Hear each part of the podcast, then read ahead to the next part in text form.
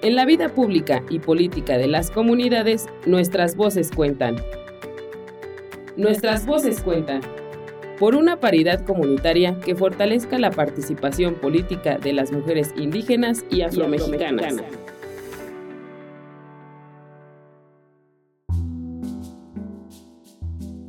Combatir la violencia política en razón de género que afecta a mujeres indígenas y afrodescendientes es una labor a la que todas las personas nos podemos sumar desde nuestros diferentes espacios. Las maneras en que esta violencia se expresa pueden variar entre sí. No siempre son iguales o con la misma intensidad, ni tampoco se da en los mismos lugares. Por ello es que para prevenirla y eliminarla es importante tener una perspectiva que reconozca la diversidad de experiencias que habitan las mujeres. Una de las acciones más importantes es poder compartir de manera más amplia la información respecto a las formas en que la violencia política en razón de género se manifiesta como parte del mismo intento de minimizar, negar o limitar los derechos políticos y electorales de las mujeres, para que las personas puedan detectarla, denunciarla y eliminarla. Además, es importante hablar de las violencias específicas que se viven en los casos de mujeres indígenas y afrodescendientes, como la violencia racista, que se construye sobre la idea de que por ser parte de comunidades originarias o afrodescendientes, valen menos y no tienen derecho a participar de los procesos políticos. Conocer esta información, hacerla accesible para todas las personas de acuerdo con sus propios contextos e idiomas, es una buena práctica que debe seguir creciendo en la que los medios de comunicación, como lo son las radios comunitarias, tienen un papel fundamental. Mi nombre es Marina Carrillo Díaz, mujer wixárika, indígena del municipio de Nayar, aquí en el estado de Nayarit. Imagínense, hay 68 lenguas indígenas en México, diferentes formas de hablar, diferentes formas de, también, ¿por qué no decirlo del tema, diferentes formas de agredir, de violencias, entonces son especificidades muy particulares que tenemos, que guardamos en los pueblos indígenas, que nos pasa a las mujeres indígenas. Hoy en día ya visibilizando esos tipos de roles, de violencias que estamos replicando y que hoy en día las nuevas generaciones, las mujeres, ya lo estamos exigiendo que erradiquemos, ¿verdad? juntos, juntas, ese tipo de violencias o réplicas de violencias, porque hoy también ya tenemos mecanismos, ya tenemos una ley que nos defiende, ya tenemos herramientas, el cual ya estamos también adoptando para denunciar, ¿verdad? Ya los estamos utilizando. Contribuir a que los casos de violencia política en razón de género dejen de existir no es una tarea que lleve poco tiempo si reconocemos que el acceso a la información y a los procedimientos de denuncia sigue siendo limitado. Hay esfuerzos diversos por sumarse a través de la creación de cápsulas informativas en diferentes espacios y lenguas, la generación de espacios para la reflexión y discusión, así como la implementación de marcos de trabajo, como el protocolo del INE que analiza la presencia de diversos factores para construir recomendaciones y medidas.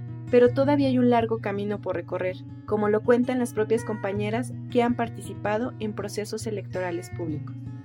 En cuanto a las acciones, pues sí, la verdad que sí hace falta mucho trabajo, mucho trabajo comunitario de terreno, en donde aterrizan realmente todo este tipo de, de, acciones que nos ayuden a combatir todo este tipo de actitudes, actitudes, roles que hemos ido replicando de varios tipos de violencias. En cuanto a la violencia política, podemos decir que mm, hay trabajo, pues ahora sí que eh, muy muy poco, muy poco trabajo que se ha realizado y que se tiene que realizar ese tipo de acciones para combatir este tipo de violencias ya que también es nuevo, lo estamos experimentando también las mujeres indígenas en estos espacios de cargos públicos que hemos tenido y, y hemos luchado por alcanzar difícilmente.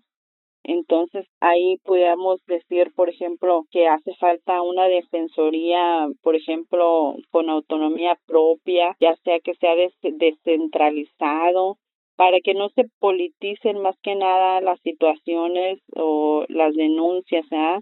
Porque desde mi experiencia, pues yo ya llevo prácticamente tres años, ahora en septiembre cumplo tres años de, este proceso en la fiscalía y yo veo que no avanza, y yo veo que dicen solamente pues es que hay mucho trabajo, pues es que pues no hay esa sensibilidad pues para nosotros.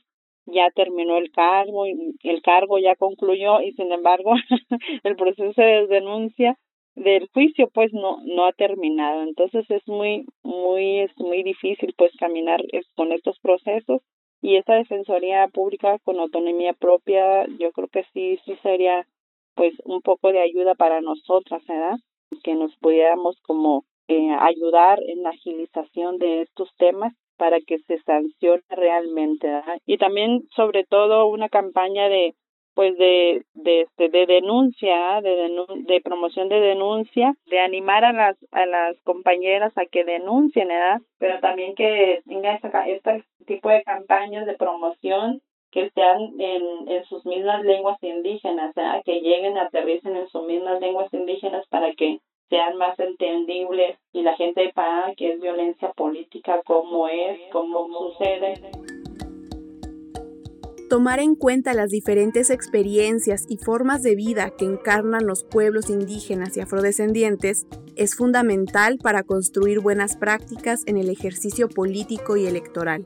No se trata solo de reconocer la diversidad cultural que habita en los territorios, sino de trabajar por una participación efectiva que no niegue ni minimice esas diferencias.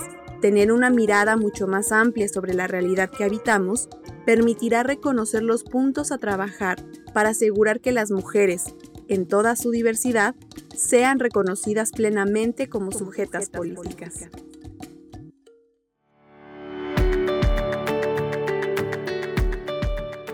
Nuestras voces cuentan por una paridad comunitaria. Una serie producida por la Sandía Digital, en colaboración con el Instituto Nacional Electoral.